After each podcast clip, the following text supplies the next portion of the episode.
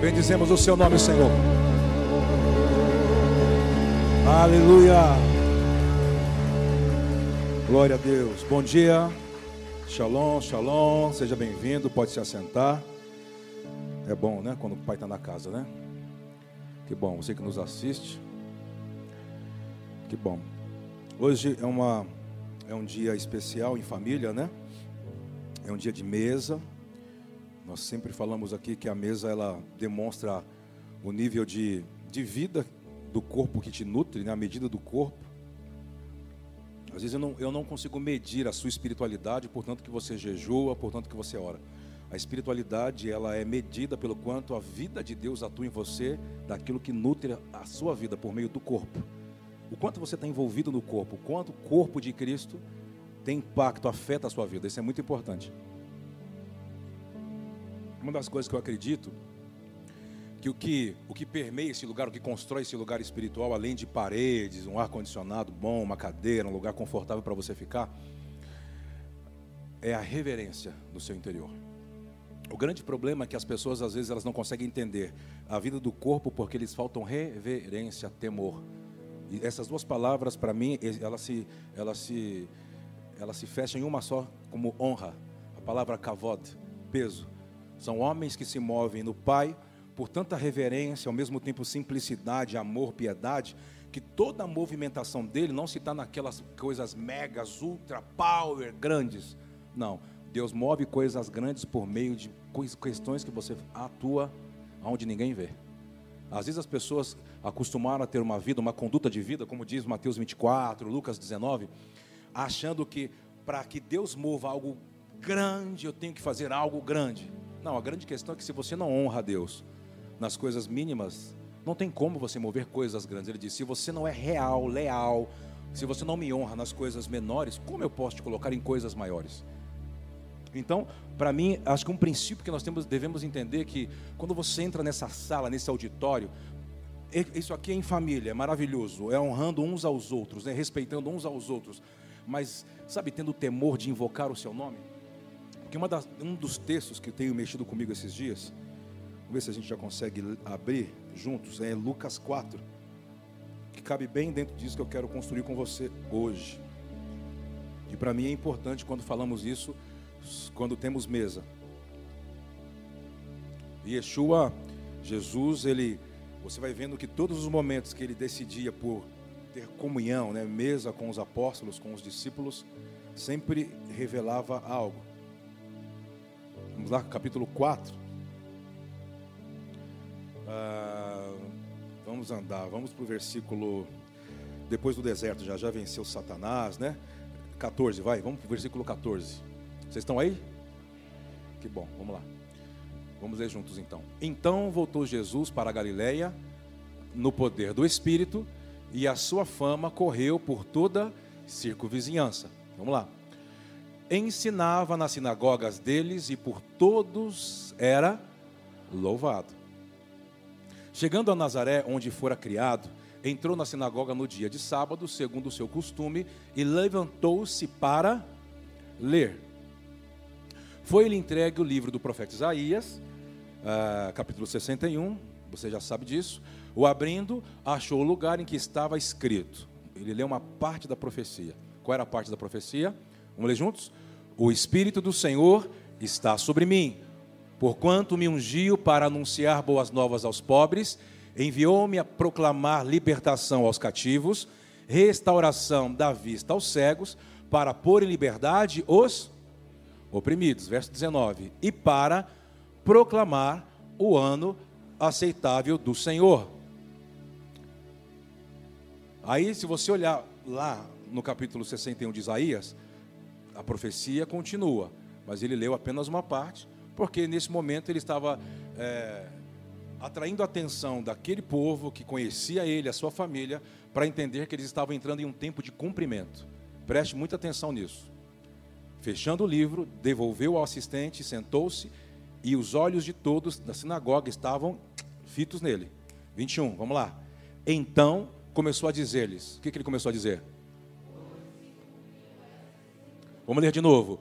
Hoje se cumpriu esta escritura aos vossos ouvidos. Vamos continuar lendo, vamos ver. E todos lhe davam testemunho e se admiravam das palavras de graça que saíam da sua boca e diziam: Este não é o filho de José? Volta para cá então, vamos lá, vamos começar a partir daqui. Está aí, né, Ronaldinho? Tudo azul. Uma das coisas que eu queria conversar com, algum, com vocês hoje é, por exemplo, você já ficou um tempo sem ver algumas pessoas, por exemplo, sei lá, uma década, duas décadas, e aí quando a pessoa tem um tato com você, te encontra ou te reencontra, a conversa dela não é atualizada? Como que é a conversa dessa pessoa quando te viu depois de um bom tempo? Oi, gente, vocês estão aí? Me responde. Como é o teor da conversa? Hã? A conversa é atualizada? Como que é a conversa? A base da conversa, ela te trata como. Não, e aí? Como é que foi? Como é que, como é que você lembra? Você fala assim, cara, mas já aconteceu tanta coisa. Você está falando, cara, você parou no tempo. Você quer me tratar? Algumas pessoas me encontram e falam, cara, como que você era bonzinho, né? Aquela, você era anjo. Eu, eu, eu não estou entendendo essa sua conversa. Eu sou santo hoje. Eu sou santo do santo. Eu sou um homem dom. Ele falou assim: Não, rapaz, você era, você era meio inconsequente. Eu falei assim: Cala a boca, rapaz. Que, me fala alguma coisa nova, uma verdade presente. O que eu estou querendo dizer para você? Você tem que tomar muito cuidado com as pessoas que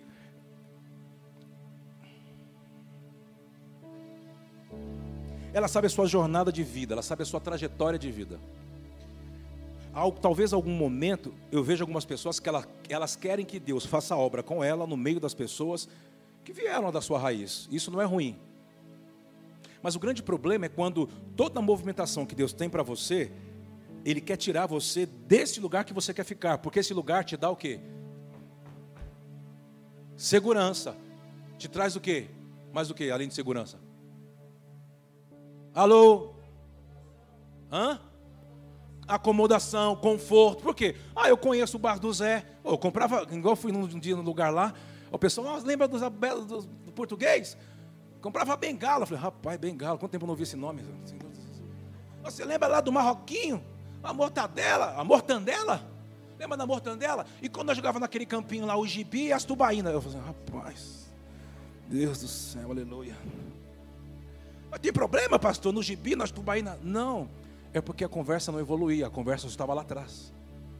O grande problema é que toda a palavra de Deus, quando vem para você nesse aspecto, quando você prepara um lugar para que ele venha, nunca vai estar ligado ao seu passado, ele vai te empurrar para onde? Para onde te incomoda, para onde gera insegurança, porque é o futuro, onde você não conhece. Esses dias que nós falamos, estamos entrando em uma temporada do Espírito, é um tempo de cumprimento. Cumprimento do que? De coisas que Deus falou sobre você de coisas que você possa saber, que você teve acesso, e de coisas que Deus não tem responsabilidade de cumprir, mesmo que você não saiba. Tipo assim, ah, Deus não vai cumprir porque eu não sei. Não, Ele vai enviar você para um território onde te falta segurança, aonde talvez pode te faltar é, heranças familiares, amigos, é, é, sabe, aquelas origens, mas preste atenção, esse lugar vai te levar para o lugar onde Deus quer e está te esperando você chegar. Esse caminho Dias de cumprimento não são dias de Deus te dar garantias. Fala comigo, dias de cumprimento não serão dias de garantias. Não, Deus, fala comigo e depois eu vou dizer assim: ah, volta para lá, melhor, fica lá. Fica lá, fica lá no meio dos seus amiguinhos, fica lá no meio da sua família, fica lá no meio daquela conversa que nunca evolui, fica lá no meio da ferida. Toda vez que você se reúne, não percebe que são, são sempre as mesmas. São, não é verdade? Fulano de tal, e a família tal, e o fulano que morreu. E agora todo o assunto é o Covid. É o Covid. Pegou Covid, deu positivo. Você está sabendo? Morreu. Ah, não era para ficar na terra. Tá bom. Vira o Covid. O que você está aprendendo com essa pandemia? O que Deus está chacoalhando a sua casa dentro dessa pandemia? O que o Espírito está comunicando dentro desse tempo? Porque é um tempo de cumprimento. Um tempo de cumprimento é, tempo, é, é um tempo do que? Onde novidades da eternidade vão começar a surgir para você. Kleber, mas quem vai ter acesso a isso? Pessoas que têm reverência, honra e temor. Honra a quem? Ao lugar que te estabelece. Respeito, respeito à paternidade, ao sacerdote, ao pastor, o líder. Existem princípios que Deus vai, vai estabelecendo na sua jornada. Mas você pode perguntar, mas por que você está falando isso? E se o texto que você leu parece que é distinto? Não é distinto. Preste atenção. Jesus, depois de ser batizado por João Batista, seu primo irmão no Jordão, o Espírito encheu e levou para o deserto. Ele vence Satanás no deserto. As bestas, as feras, as hostes malignas, tudo no deserto em 40 dias. Fica ligado comigo aí. Quando ele sai depois de 40 dias, qual é o primeiro sentimento que entra no coração de Jesus? Ele foi para onde quando ele saiu do deserto? Para onde ele foi quando ele saiu do deserto? Fala, oi. Oi, gente, oi, gente, Marcelo, vou começar a falar os nomes. Eduardo, oi, oi, Carmen, oi, vou começar a falar o nome. Cacá, oi, Valdir, oi, Clésio, oi, Eduardo, oi, líderes. Loyal, oi, oi. Para onde Jesus foi quando ele saiu do deserto? A gente acabou de ler. Foi para onde? Fala para fora. Nazaré. Onde era Nazaré? Onde ele foi criado. Ele entra para Nazaré por quê? Ah, porque ele, ele, nossa, ele, ele, quis sair do deserto depois de tanto tempo. Ah, eu vou ver os campinhos que eu jogava bola, onde eu jogava bolinha de gude. É legal isso. Mas ele foi lá para levar uma primícia de honra. Mas você vai ver que eles, quando ele começa a ler as escrituras e a profecia, eles não acreditaram.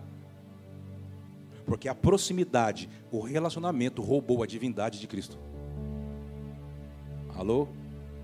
Vou falar de novo. O relacionamento. Porque quando ele começou a ler, você percebeu que quando ele está lendo, alguém fala assim: ele fala: oh, está cumprida essa profecia, parte dela começa a cumprir agora.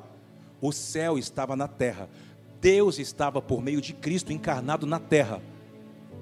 Mas o que eles falaram? Aí não é filho do, do José? O filho do José agora que está dizendo que ele é filho de Deus? Que ele é o prometido? O que você está querendo dizer? Cuidado por onde você anda e quem você quer trazer para um tempo que Deus chamou você. Talvez Deus chamou você. Dê resposta você. Não tente querer você dar a resposta.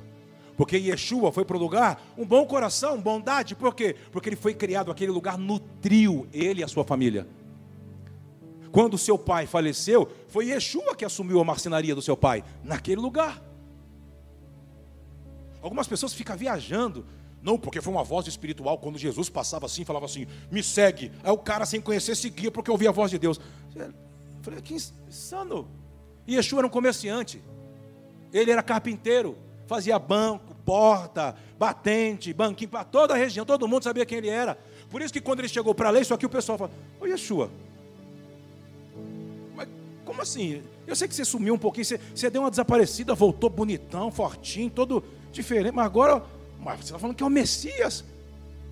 O grande problema, quando a normalidade da vida cega aos teus olhos e você não consegue perceber a visitação do Espírito nos seus dias. O que, que é? A incredulidade ou a normalidade da vida, a correria, faz você tratar o que era para ser santo como qualquer outra coisa. Você começa a profanar. Por quê? Porque a proximidade, a relação roubou a divindade, o peso daquela relação não deixe a sua intimidade com a casa, o seu relacionamento comigo, com a Cristiane, com os líderes, roubar você de um lugar que você tem que estar e praticar. Você está aqui? Por exemplo, tem pessoas que ela apenas frequenta. Por que eu gosto de falar isso em Santa Ceia ou na ceia? Porque a, a mesa fala de vida. As pessoas não têm relação comigo, com a Cristiane, só frequentam o lugar, mas às vezes quer que a gente acabe servindo, ou ela quer ocupar um lugar que ela não praticou princípios de honra, respeito, zelo, amor. Está entendendo o que eu estou falando? Diga amém. A gente não tem compromisso. Yeshua não tinha compromisso com isso. Porque quando ele percebeu que a intimidade, a familiaridade roubou o que ele foi levar, ele disse assim: Eu não preciso mais ficar aqui. Vamos continuar lendo o texto? Você está aqui?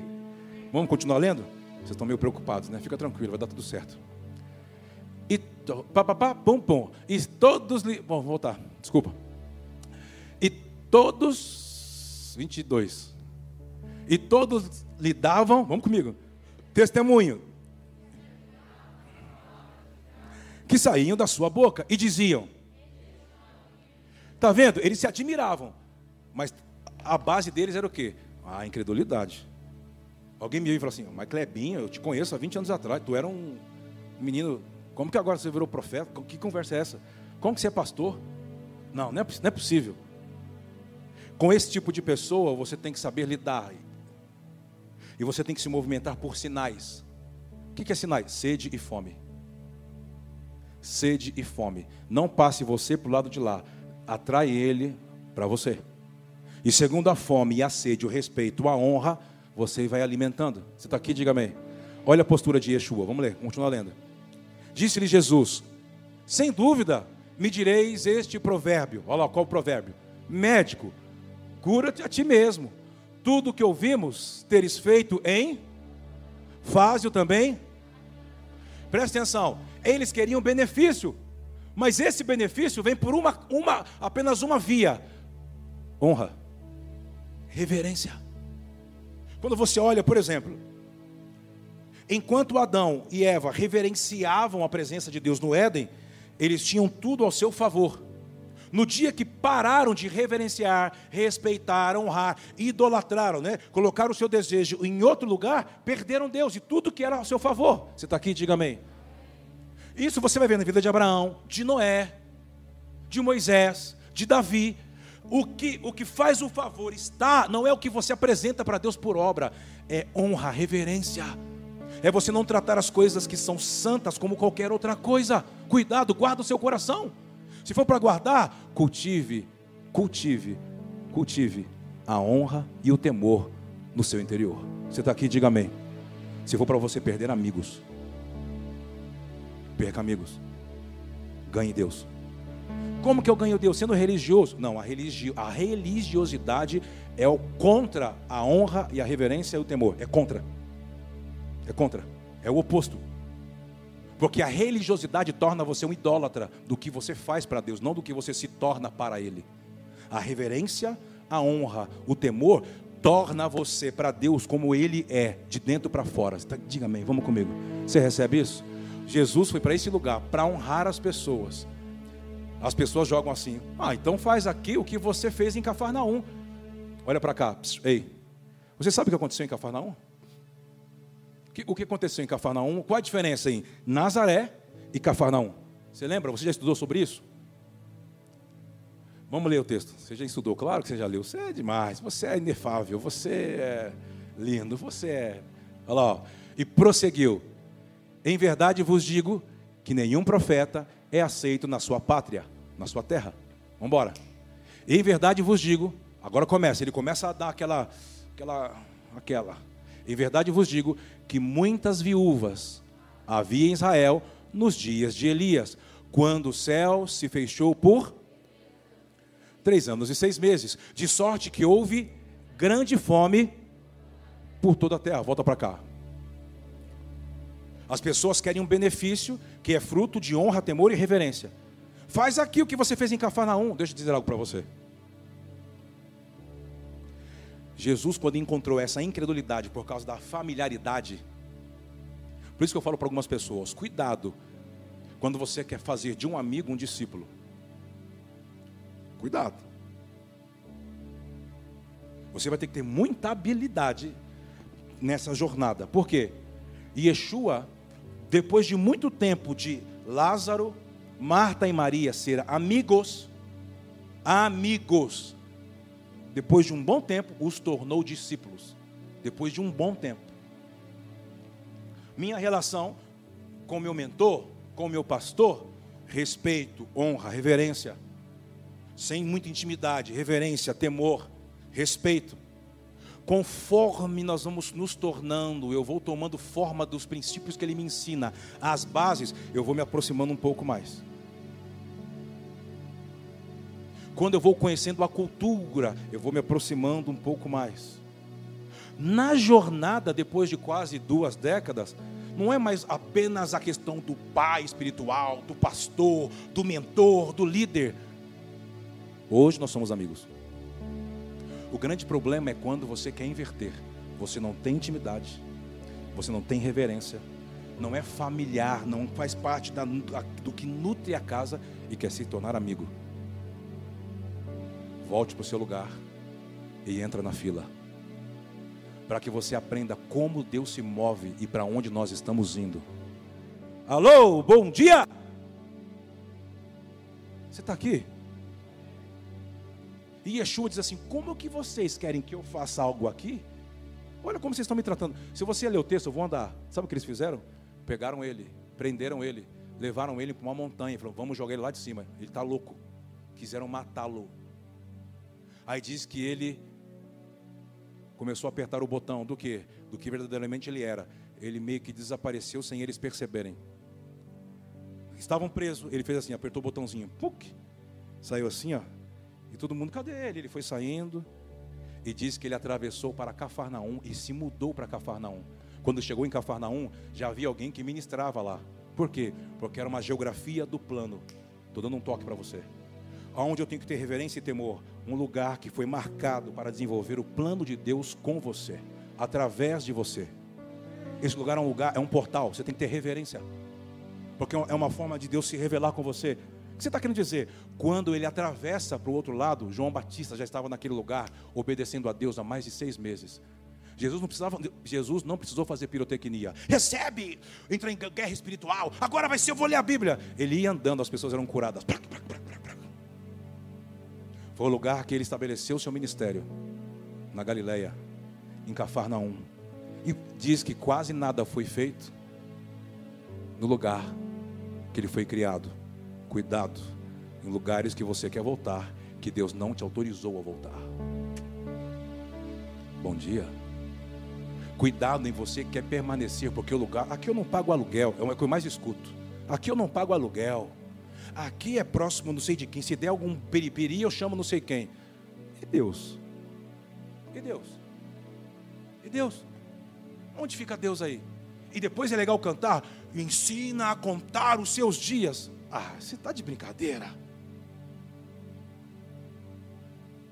Vem o teu poder, me mostra a tua agenda. Deus, Salmo 139, versículo 16, ele diz assim: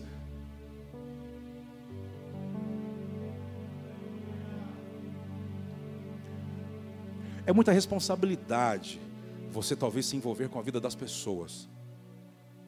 Em um aspecto que ela não quer, ela não quer se tornar. Ponto. Mas para mim a medida espiritual de uma casa sacerdotal é medir você pelo quanto você está comprometido com, você, com aquilo que você já entendeu que Deus tem com você. Isso vai definir o que você tem que escolher, o que você não tem que escolher, com quem você tem que andar, o que você tem que ler, o que você não mais lê, o lugar que você frequenta, o que você veste, o que você posta. Ei, por quê? Porque a visão celestial ela te mata quando você vê. Ah, fala alguma coisa, vamos comigo? Ei, algumas pessoas dizem: Me mostra Deus, eu quero ver. Você quer ver? Quando eu te mostrar, eu mato você. Não, mas eu queria ver para ensinar.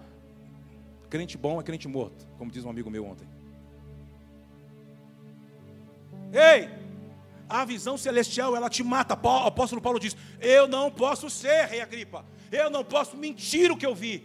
Eu não posso negar o evangelho, ele me prendeu. Os caras assim, Paulo, mas você é doido. A gente admira você, mas a gente sabe de onde você veio. Como que agora? Você diz que teve uma experiência e você foi transformado em uma outra pessoa, e agora a quem, a quem você matava, você está se tornando um com eles. Ele diz: Eu não posso negar o que eu vi. Sabe o que ele estava dizendo? Eu vou honrar o que Deus me deu. Amar a Deus não é chegar na igreja e falar que ama, não é postar em rede social. Amar a Deus é guardar os seus mandamentos. Você está aqui, diga amém. Levante suas mãos mais alto que você pode. O Senhor está nos provocando a entrar em um lugar de vida. Que lugar é esse? Honra, temor, reverência. Não trate as coisas sagradas como fosse qualquer outra coisa. Guarde, cultive, honre. Mas eu vou ser deselegante, eu vou ser, eu, eu vou ser mal compreendido, eu vou ser mal educado. Não, você sabe como falar não sorrindo. Você sabe também negar amando. Ame apenas Deus. Ame a Deus acima de todas as coisas. E os outros amores vão se definir na sua vida, vão se encaixar em cada lugar na prateleira da sua vida.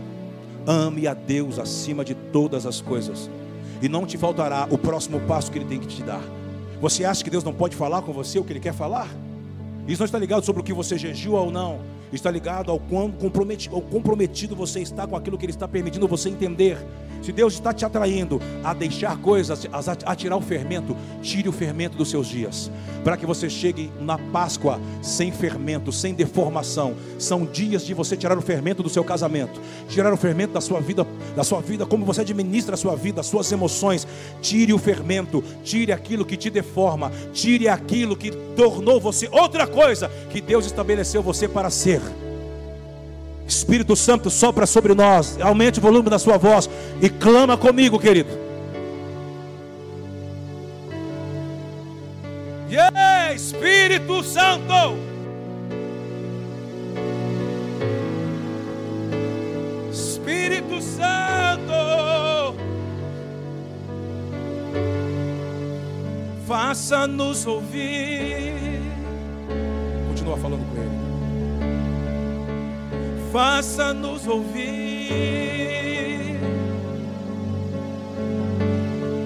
perceber tua voz. Queremos te seguir, faça-nos ouvir sua voz.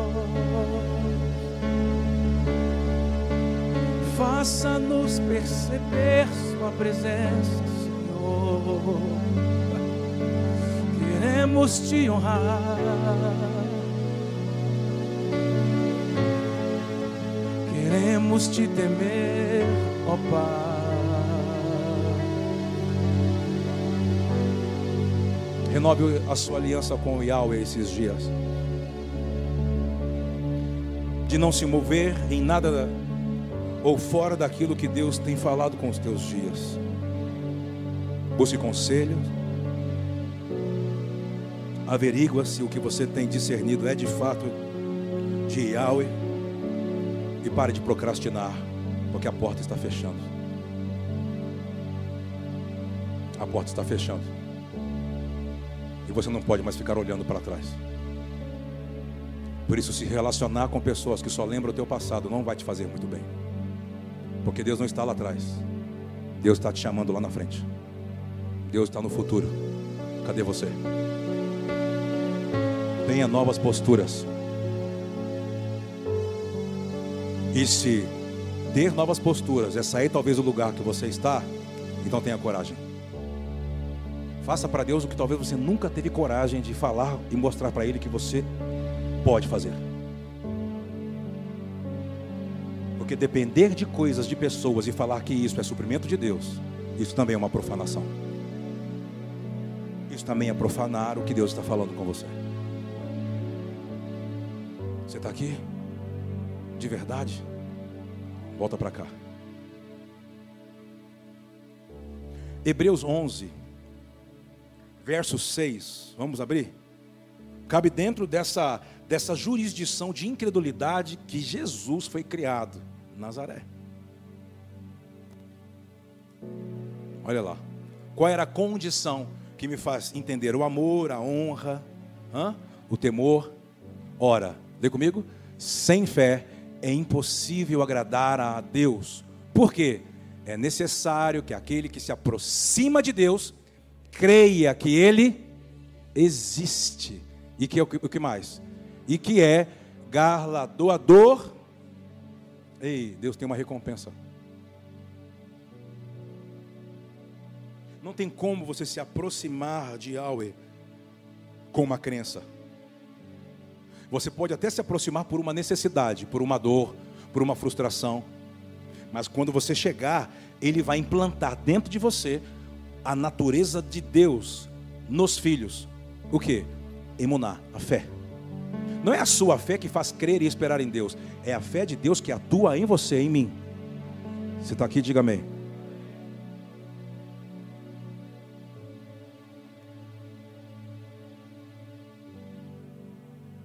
todos os homens que se tornaram, que ouviram, tinha a fé de Deus agindo dentro deles.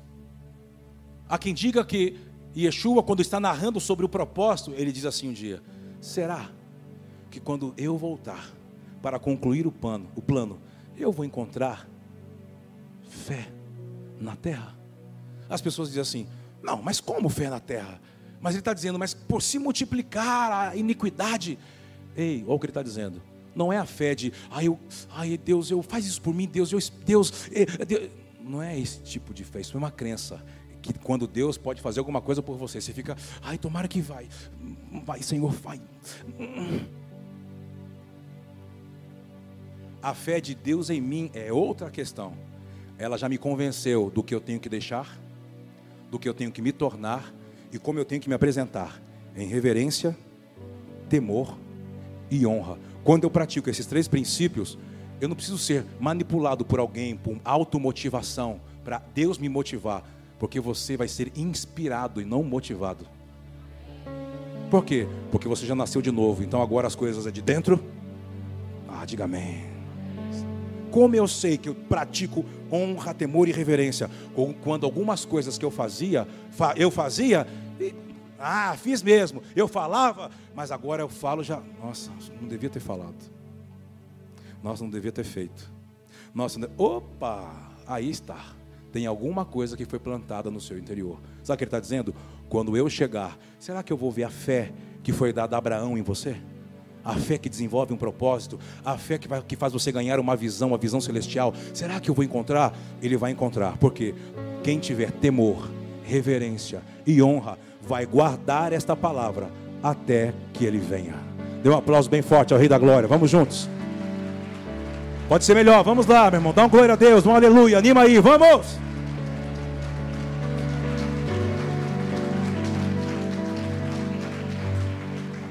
Você está aí? Diga amém.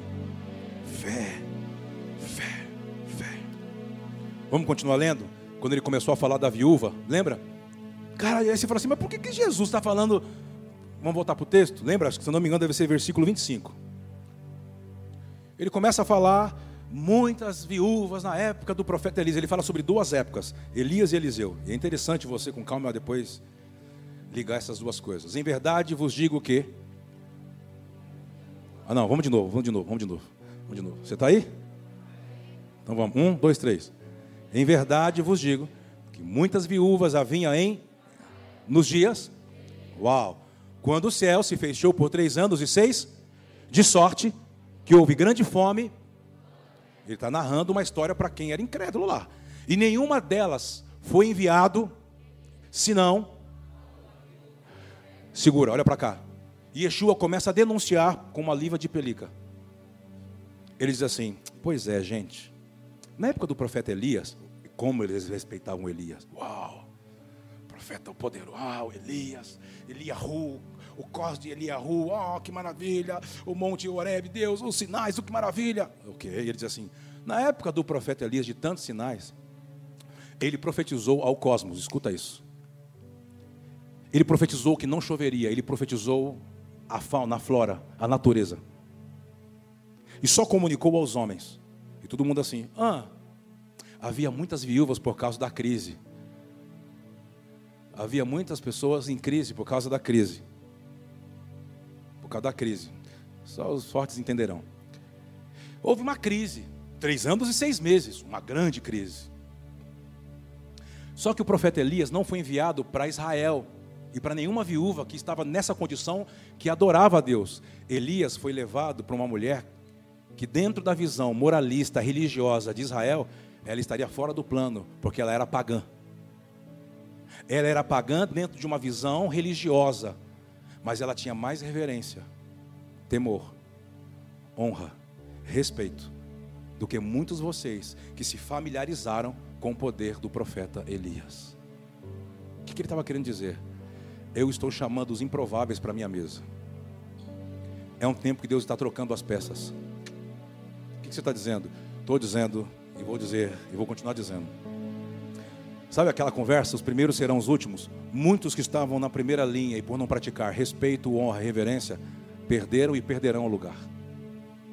E muitos que não estavam em evidência vão subir para a mesa, porque dentro deles, talvez o que eles expressavam não era tão alto diante da visão religiosa, mas era o que Deus estava procurando. Deus fala para Elias: Você vai à casa de uma viúva. Lembra? Elias ficou dois anos no arroio de Sarepta. Dois anos comendo. O corvo trazia pão e carne e ele bebia de um arroio. Lembra de um riozinho? Lembra disso? Dois anos. Dois anos. Daqui a pouco um dia ele desceu para o arroio e acabou a água. Ele falou: é. E já estava assim, né? Ó, ó, quando Deus começa a ver que você está já ó, acomodado. Sabe quando está acomodado? Um atleta, quando está acomodado, Tandara, o que, que o técnico faz? Já, ele já, já chega assim para treinar, né? Aí, gente, como é que é? Chega para treinar assim, aquela perna assim. Ei, Tandara, Tandara é vôlei. O outro é futebol. Ai, tô no chinelinho, tô na. Tô, ei, ai, eu, eu, vou pro DM, vou, vou pro DM. Porque não tem nenhuma sombra. Quando o técnico quer mexer, faz o que, Beto? Contrata alguém. O que não treinava, o que, que eu começo a fazer? Chega mais cedo, fica uma hora, chega uma hora antes, fica uma hora depois, vai para academia. Não, quer, quer descansar? Não, quero jogar todo o jogo. Quero. Quando Deus quer fazer, quer mover o que Ele faz, Ele começa a privar você de coisas que deixam você.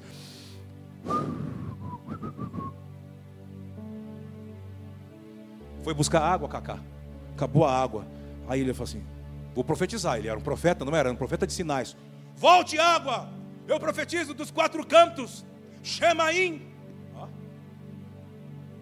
Venha, brote, surja, fonte.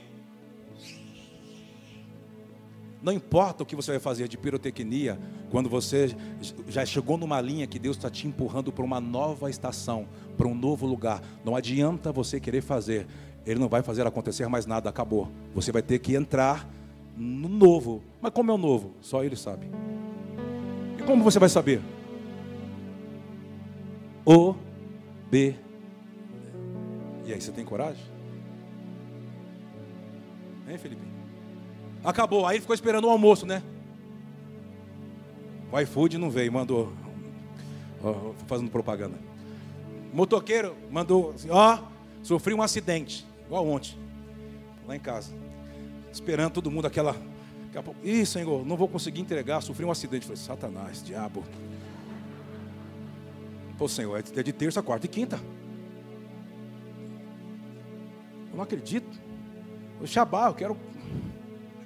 O Arthur já ficou assim: Ô pai, eu não acredito, logo na minha vez, pai. Ela vai eu ligar de novo. Aí demorou, aleluia. Deus tratando, sabe aquela coisa? Elias foi assim: Elias esperou o almoço, pão e carne. Irmãos, uma crise de três anos e seis meses. Só ele comia e bebia. Imagine o profeta como ele ficou. Ele rolava e não andava. Não veio o almoço e falou: Não, vou, vou, vou, vou disfarçar com aquelas castanhas ali, com aquelas. Chegou o final da tarde. Aí ele ficou assim: Oh Deus. Aí sabe, profeta, quando não começa a ficar as pessoas, né, quando começa a ficar eh, privado de algumas coisas, começa. É, porque Deus, Deus não existe. Deus não existe. Se existisse, não tinha acontecido isso. É, Deus não falou, não. Olha aqui, ó, eu obedeci de o dízimo, diz a oferta, aqui, ó, a enfermidade, ó, o filho, ó, perdi o emprego, ó, fui mandado embora, mas olha, olha, olha, olha, olha, olha, não falou que nunca mais ia me machucar, mas aí, olha, olha, olha, o casamento, olha. Ele fala assim: começamos. Lembra quando a, a águia faz o ninho? Lembra? Lembra? Eu tenho um amigo que prega da águia há 25 anos, cara. Eu falei, cara, você fez curso de agrobiologia. Há 25 anos. Deve estar até me assistindo. Lá de Osasco, viu? Ele, rapaz, tudo para ele é águia. E eu aprendi algumas coisas com ele. Principalmente quando ele falava do tal do ninho. Quando a águia vai fazendo, antes daquela plumagenzinha gostosinha para os filhotes, ela põe aquela parte mais grossa, né, por baixo, né? Os gravetinhos. Aí depois vem aquela plumaginha, aquela. Aí os filhos nasceu, ela pega comidinha, gorfa na boquinha, tudo maravilhoso. Só que os filhos vão fazendo o quê? Vão crescendo. Aí ela, ela tipo dá uma ameaçadinha assim, ó. Não grava isso. Eu estou fazendo isso aqui no bumerangue. Pelo amor de Deus, já pensou? O sangue de Jesus tem poder. Paulo dito isso aí. Ela começa a se movimentar ali, e os filhos gritam, mas não quer sair fora. Não quer sair fora. Daqui a pouco ela fala assim: Ó, levanta a asinha assim, só joga para fora. Para forçar a prender. Tá morrendo, tá caindo assim, ela, assim, vou morrer. Lá quando vai chegar ali para quebrar o pescoço. Ó, o efeito especial. Aí joga no, No outro dia, vamos de novo. Vamos no play. Vamos test drive, de novo. Na terceira, quarta, ele já está meio que assim, ó. Eu acho que eu tenho que bater asa, senão minha mãe, acho que a próxima ela não me pega. Onde você está? Será que você está no lugar que ele está começando a te bater, se bater? E aquilo que era tão gostoso já não é tão gostoso mais? Está começando a te incomodar o que não te incomodava? Amigos, amizades, conversas, Hã? rodas, Hã? lugares. Cadê você?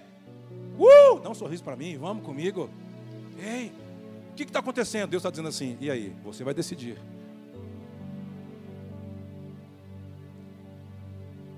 Chega um dia que acabou, já não tem mais a plumagem. Se ficar dentro do ninho, ele morre. Então a mãe começa a se bater. Aí ele tem que, senão ele. O que você está querendo dizer? Quando o pai quer mexer com o profeta, com você, com a sua família, ele vai fazer com que algumas coisas que eram tão legais, ô pastor, eu, eu, frequentava uma igreja que era tão legal, era tudo bom a igreja, pastor. A palavra era legal, o louvor era legal, os amigos eram legais. O lugar era legal, a faculdade era legal, a família era legal, tudo era legal.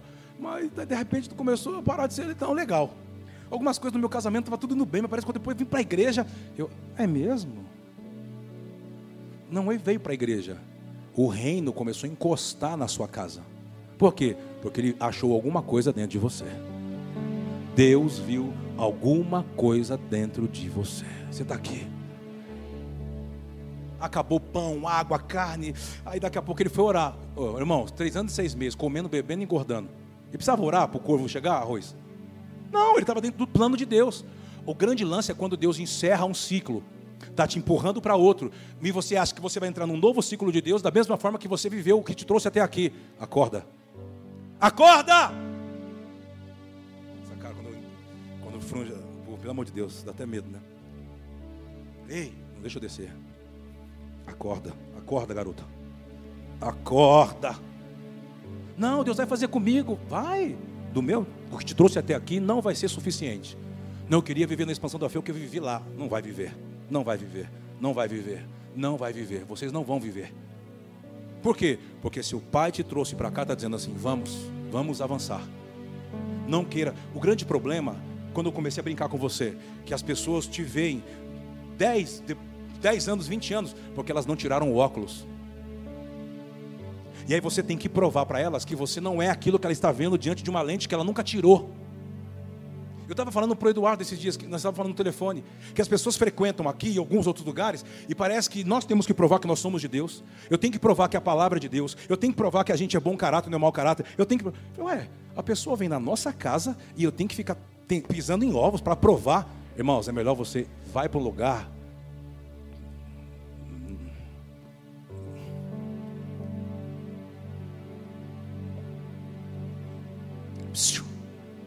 Se o Pai está te levando para uma nova temporada, entra nela com toda a sua força. Se for para você apenas ficar julgando,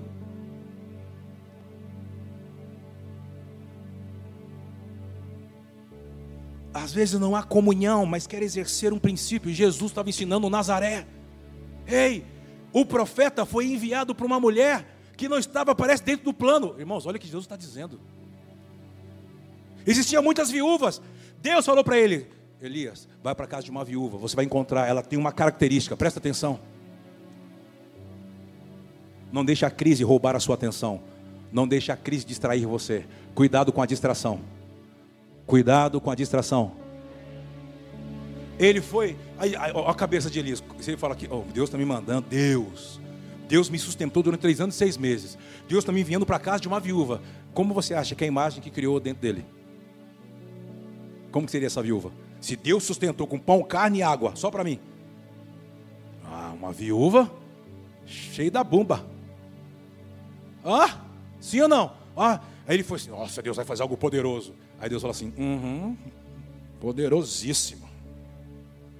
Quando ele chega no lugar, ele percebe onde ela está, tem uma roupa distinta, ela está pegando o graveto. Aí ele olhou e falou assim: Sangue de Jesus tem poder, deve ser ela não. Não, não, não, Senhor, não, misericórdia, não, não, não, não, pode ser. Aí Deus, Deus em silêncio, não via nem outra, nenhuma outra viúva. Só ficou, ele ficou rodeando ali, dando disfarçadinha. Foi atrás da árvore, foi pegar uma goiabinha, foi pegar uma mora. Tava com fome, né? Ó, já fazia quase dois dias que o negócio não chegava. Tinha que disfarçar a fome. Daqui a pouco, algo dentro dele assim, ó. Vamos, dale, dale. Vamos. Oi, tudo bem? É meio sem graça. É, hum, é, hum, você é, você é, sou. Uhum. Ela já falou assim, Deus falou comigo. Mas na conversa parece que ela não quer. Aí ele diz assim, assim diz o Senhor. Rapidinho. Ela prepara, ela é afetada, porque ela decidiu honrar uma profecia. Ela guardou uma profecia dentro da casa, mesmo sendo pagã. Ela guardou, cultivou. Elias ficou na casa dela um ano e seis meses. O filho dela morreu. Elias ressuscitou. O azeite multiplicou. A farinha na panela multiplicou. Não ficou só no bolo. Teve milagre. Ela foi curada. Ela foi inserida dentro do plano. Por quê? Porque ela foi achada por Deus e ela deu uma resposta. Deu uma resposta. Pare de ficar julgando. Dê uma resposta. Porque a onda pode passar. A porta pode fechar. Dê uma resposta. Não fique agindo igual você agiu até aqui. Pare de dar desculpa. Para de achar culpado. Entra. Você está aqui, diga amém. Jesus está falando dessa mulher. E o pessoal assim, ó. Por que ele está falando dessa mulher? Mulher estranha. Aí ele continua. Vamos ler e encerrar nesse verso, se eu conseguir. Rapaz, tanta coisa, né? Mas vamos. E nenhuma delas foi enviada a Elias, senão uma viúva de Sarepta. Bom, já foi. 27, lê comigo. Um, dois, três. Também, muitos leprosos havia em. Aonde? Mas. Segura, olha para cá. Você vê que os dois exemplos são dois, são dois momentos proféticos fortíssimos. Forte Elias e Eliseu. Porém, as pessoas que honraram a palavra foram pessoas pagãs. Naamã, um homem conceituado na sua terra, na sua pátria você já sabe da história. A empregada que ele trouxe, trabalhava na sua casa, para sua senhora, falou: Ah, se o meu senhor soubesse como é a minha terra. Ele diz: Como é a sua terra? Ah, lá é a geografia do plano. Geografia do plano é um lugar que tem um rio, chamado Rio Jordão. Ah, fala mais. Todos que entram lá são afetados pela glória de Deus, do nosso Deus, o único Deus. E ela falava isso todo dia para sua senhora. Mas o que mais aconteceu? Ela foi contando várias histórias. É mesmo? E se eu mandar o, meu, meu, o seu senhor lá, o meu marido? Ele vai ser, ele vai ser afetado. Você está aqui, diga amém. Vamos comigo.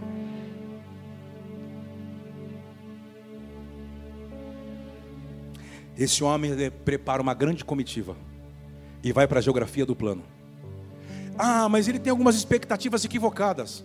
Deus chamou ele. Ele tinha algumas expectativas equivocadas, mas ele tinha algo que Israel não tinha. Diga amém, vamos comigo. Você está aqui? Tem como vocês fecharem a porta aí? Ministrarem junto comigo, mexendo nesse ar-condicionado, aleluia, glória a Deus. Eu estou pelando aqui, estou derretendo. Me ajuda aí? Isso, que maravilha. Olha para cá. Olha aqui. Ele prepara uma comitiva. Chega em uma geografia do plano. Ele está esperando uma comitiva de Eliseu aguardar tem ninguém aguardando. Eu sempre brinco que tinha um moço jogando bola, escorrendo. Oi, tio! Toda aquela comitiva, aquela pompa com muitos presentes. Presta atenção, depois dê com calma. Nós viemos, né, os homens falando em nome de Namã, trouxeram esse homem, esse homem poderoso, esse homem eloquente, Ciro, eh, Namã. É, ok. Meu pai está dormindo. Almoçou? Depois de domingo comeu aquela macarronada com aquele frango? Ele está dormindo. Ah, é? Ó, meu pai falou que quando o senhor chegasse, o senhor podia mergulhar nesse rio aí, ó. Vai lá e mergulha. Ele aqui assim, ó, ó, ó o julgamento. Na onde eu vim existem rios melhores, águas potáveis. O pH é 12, é 13, é 15. Meu Deus, não, são águas purificadoras. E o menino assim, é mesmo, tio? É mesmo? Ele acho que olhava assim em cima da, cavalo, aquela pompa toda, aquele, aquele tapete vermelho. Acho que eu olhava assim: alguém leva esse menino daqui? Eu vou embora, ninguém me recebeu, escuta isso. Ninguém me recebeu aqui como eu gostaria de ser recebido. Não fui recebido, não fui honrado.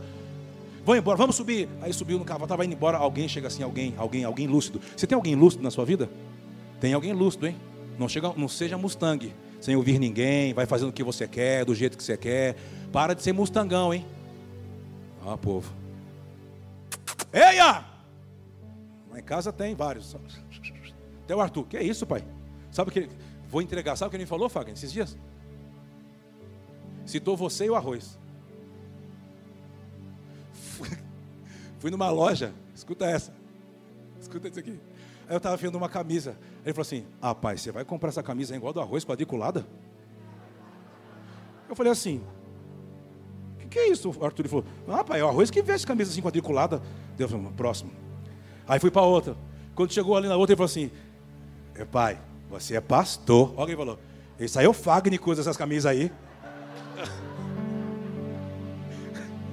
Ô pai, você é o pastor Kleber Barros. Você é o profeta. Eu assim, pai, quem está quem é que tá aí dentro? Acredita, Arroz, a moral que você tem lá em casa? Você viu a moral que vocês têm lá? Ah, a gente pensa que eles não vê nada, filma tudo, rapaz. Agora eu vou assim, ele faz assim, eu chego nele assim, agora é o meu. Eu, ele assim, ó, ele faz assim, ó. Eu falo assim, quem é? Ele, deixa pra lá.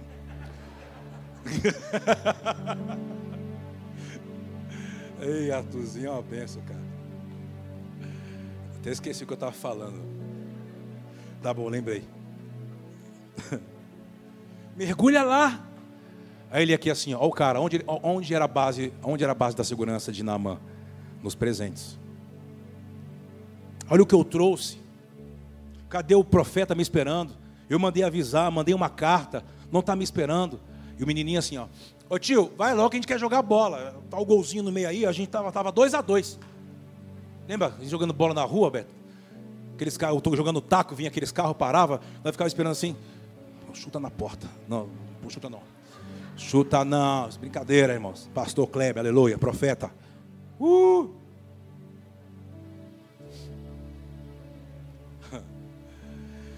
Vou embora. Aí vem alguém lúcido. Ô oh, Senhor. Nós viemos de tão longe. Se ele, o Senhor veio disposto, falando no caminho para mim, que não importasse o que ele te pedisse, o Senhor ia fazer. Se ele te pedisse até um valor a mais do que o Senhor trouxe em especiarias, ouro, é, perfume, ouro, prata, o Senhor ia fazer mais. O que é o Senhor mergulhar ali? Ele diz assim: Eu vou tirar roupa no meio dos meus súditos. Ele diz: Senhor, e o Senhor vai voltar podre com os súditos? grande problema é que às vezes o que alimenta a nossa postura é um orgulho disfarçado. A gente está querendo se pegar em algumas coisas. Não, porque não é assim como era. Não era assim. Você é orgulhoso. Deus já abriu várias portas de emprego para você. Não você, você, mas você, você. Entende? Eu estou falando, mas estou falando, estou falando. Deus não fala comigo, Deus não abre a porta. Deus já viu, Deus trouxe várias oportunidades para você e você não quis entrar. Porque eu vou ganhar pouco. Porque eu ganhava tanto.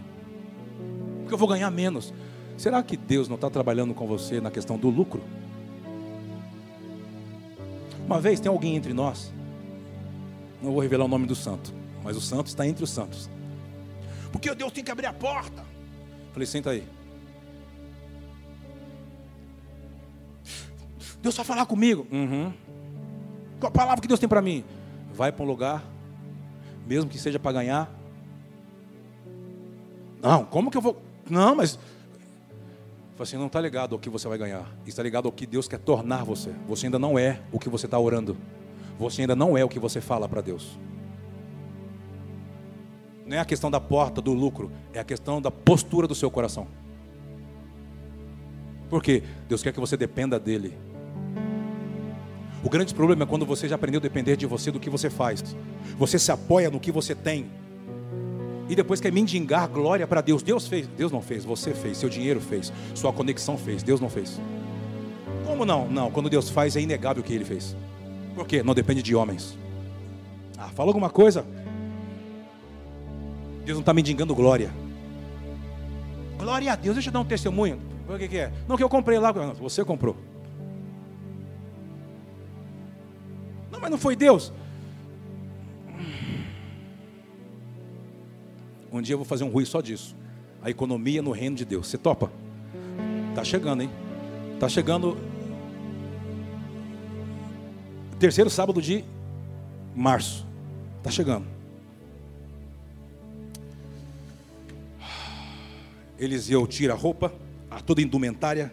Eliseu, desculpa, Naamã, e desce no rio. O que Deus ensinou Naamã não é o que você tem, não é o que você conquistou, é a medida de honra que você tem no seu coração, de respeito, de temor. Quando ele desceu, um cara leproso subiu resmungando no, no, segundo mergulho, resmungando. No terceiro já não resmungava mais. No quarto ele já estava meio que coisinha de desistir. E aquele cara aqui, eia, só assim, ó. Vamos, Senhor, falta mais três. Vamos.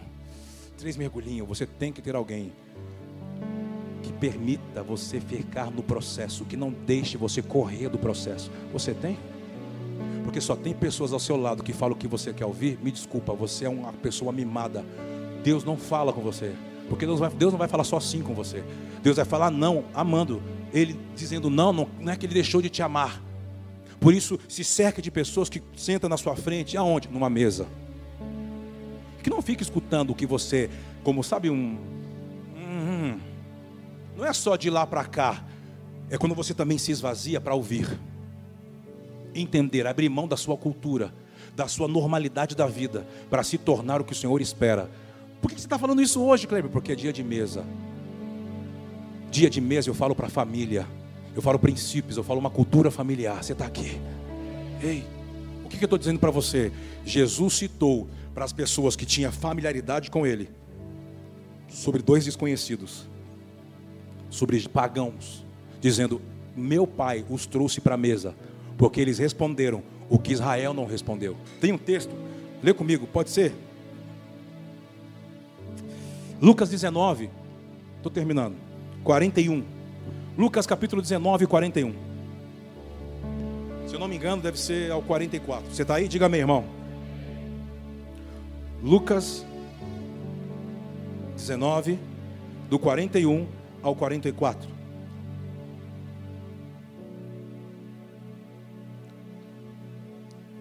O Facebook me lembrou uma, uma foto de sete anos atrás, eu até mandei para o Fernando. Eu estava nesse lugar aí onde esse texto está narrando, que Yeshua está no Monte das Oliveiras olhando para Israel. E ele fala sobre esse momento. Quando chegou perto e viu a cidade, o que, que ele fez? Chorou sobre ela.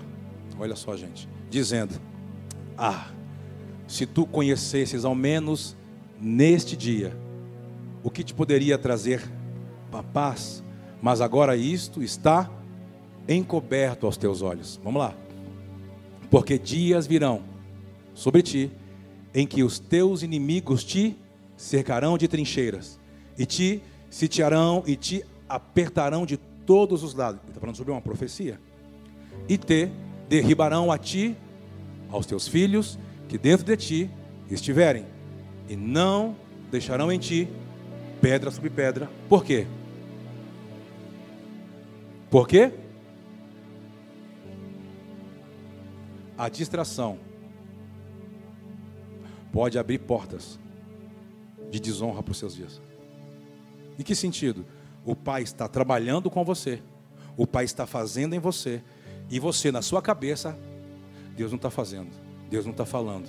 Não é possível, se ele estivesse fazendo, estava acontecendo isso. Não, Deus, ele está dizendo assim: eu estou fazendo, eu continuo falando mas não do jeito que você está imaginando. Você fixou, congelou a sua imagem lá atrás, no que eu fiz. O que eu fiz já passou, eu não estou mais lá. Eu estou te chamando para aquilo que eu estou inaugurando, eu estou na frente. Você precisa me seguir, você precisa se render. Vamos comigo. São dias de você compreender visitação de Deus. Deus está te visitando.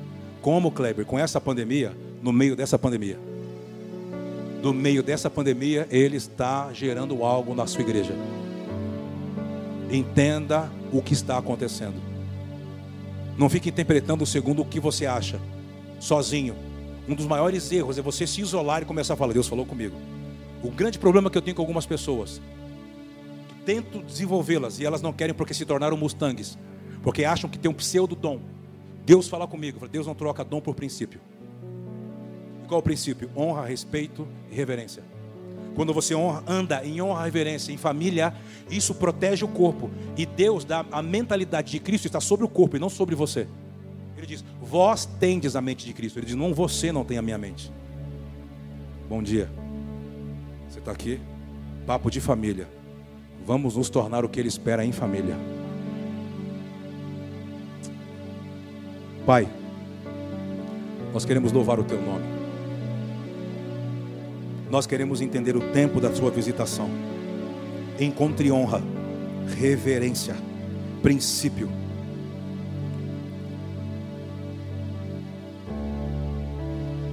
Há uma nova etapa que está se abrindo. Algumas coisas serão mexidas de alguns lugares, de algumas famílias. Coisas serão tiradas, outras serão inseridas. Nos ensine a receber a Sua presença em temor, a honrar o Teu nome, a extrair da Sua mesa a vida que nos nutre. Nazaré perdeu uma grande oportunidade, porque a religiosidade, a familiaridade, a relação foi uma barreira para que eles pudessem receber.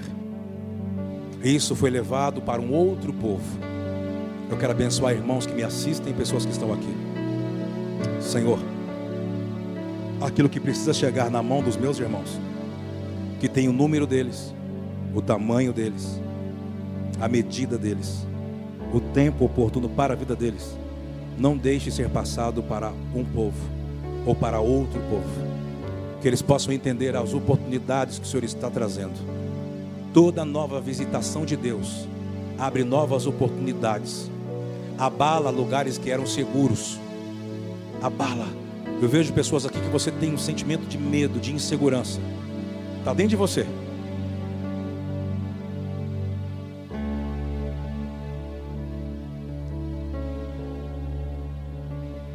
Renova o seu pacto com o Senhor. Renova a sua aliança com Ele, querido. Pare de lembrar das coisas que já passou. Isso é uma idolatria. Todas, todas as vezes que você fica lembrando de coisas que já se passou, você está se tornando um idólatra. Deus está derrubando os deuses. Deus está vindo dizendo assim: Eu tenho um lugar. Eu tenho um lugar.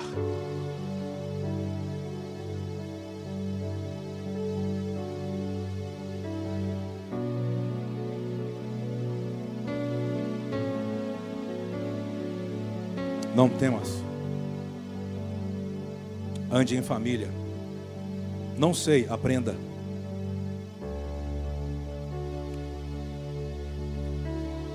Queremos cooperar e às vezes andar em família é ter coragem de se despir do seu orgulho. No caso de Elias, Elias teve que dizer não para o seu orgulho diante de uma mulher pagã. No caso de Naamã, Naamã teve que se despir do seu orgulho de ser o homem de conquistas. E quando ele saiu do sétimo mergulho, o profeta estava lá para esperá-lo a sair do rio. E diz que ele tinha pele como pele de criança. É como fosse um Gênesis, um novo nascimento, porque aquele rio era o Jordão. O Jordão não recebe o que você faz. O Jordão só te afeta quando você mergulha nele dentro daquilo que você é. Você não pode esconder o que você é. Fala com o Senhor nesse momento. Você que nos assiste, prepare o cálice, o pão. Nós vamos participar da mesa. Queremos abençoar o cálice e o pão. E que os próximos dias, até chegarmos na peça, na Páscoa, sejam dias de nós tirarmos o fermento. Você está aqui, diga amém. Fala com o Senhor. Entenda o que é esse momento. Não é esse momento que te santifica. Não é esse momento que torna você em comunhão com a igreja ou com Deus. O que torna você em comunhão com Deus é o Espírito Santo de Deus em você, te guiando em todo o tempo. Esse ato da mesa, ou parte desse ato, isso se completa na Páscoa, mede o teu coração o quanto você está envolvido com a casa que você está agora. O quanto você está comprometido com aquilo que a gente está disposto a construir. em família. O quanto essa casa te nutre. Se você olhar para dentro do seu coração, o Espírito Santo começar a, começar a trazer outra medida, peça perdão, não julgue e se torne um conosco. Queremos apenas cooperar com você. Não queremos doente em nosso meio, doentes na fé, apostatando da fé, pessoas que não conseguem se livrar de pecados, pessoas com medo, com depressão, com ansiedade. Que a vida que há no corpo de Cristo possa gerar cura em você agora. Diga amém. Põe a mão no seu coração, por favor. A mesa é um lugar de coração e não de argumento, não de conhecimento. Por isso que Jesus, antes de voltar para a eternidade, ele diz: Eu quero comer com os meus filhos. Ele foi para Emaús, ele foi no aposento alto, ele foi buscar Pedro e os discípulos que tentaram voltar a pescar em João 21. Ele queria praticar esse momento de coração. Mesa é Deus gerando cavanar a intenção correta do coração. Fala para o Senhor, gera a intenção correta no meu interior, com aquilo que o Senhor está me propondo agora. E eu me comprometo a honrar esta casa, a respeitar o teu nome nessa casa, a honrar os líderes dessa casa. Vamos, se comprometa. E quando você se sentir apto dentro daquilo que você está orando e se tornando um, faça parte da mesa. Nós queremos servi-lo. Queremos nos tornar um Adonai.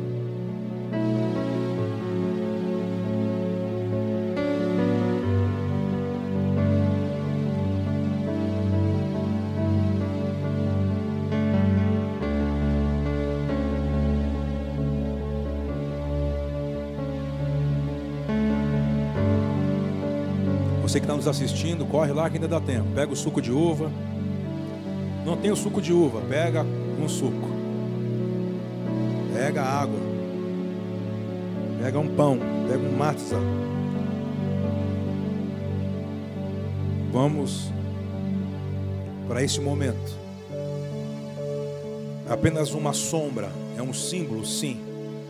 Mas estamos indo ao encontro da mesa que gera vida em Páscoa o Cordeiro de Deus. Vamos nos alimentar do Cordeiro inteiro.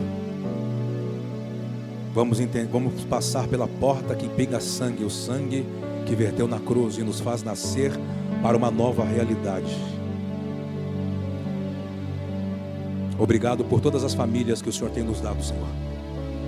Do menor ao maior, eu quero abençoar as famílias que nos assistem, aqueles que não puderam estar aqui hoje, aqueles que estão conosco, construindo conosco aos dizimistas leais dessa casa, aos ofertantes fiéis dessa casa, homens e mulheres comprometidos com aquilo que estamos construindo de fato. Que 2021 o Senhor possa gerar essas três bases na mesa da família Expansão da Fé: honra, reverência, temor. E que a Sua presença possa habitar em nosso meio e que possamos nos alimentar não contigo, mas nos alimentar de você mesmo, honrando ao Senhor e servindo uns aos outros. Você pode dizer amém por isso? O Senhor abençoe você, cálice, pode beber do cálice. Que isso possa fortalecer tua fé, que isso possa gerar lucidez no seu interior, que isso possa gerar comunhão. Eu abençoo o cálice. Salve ao Rei. Deus é bom. Deus é bom.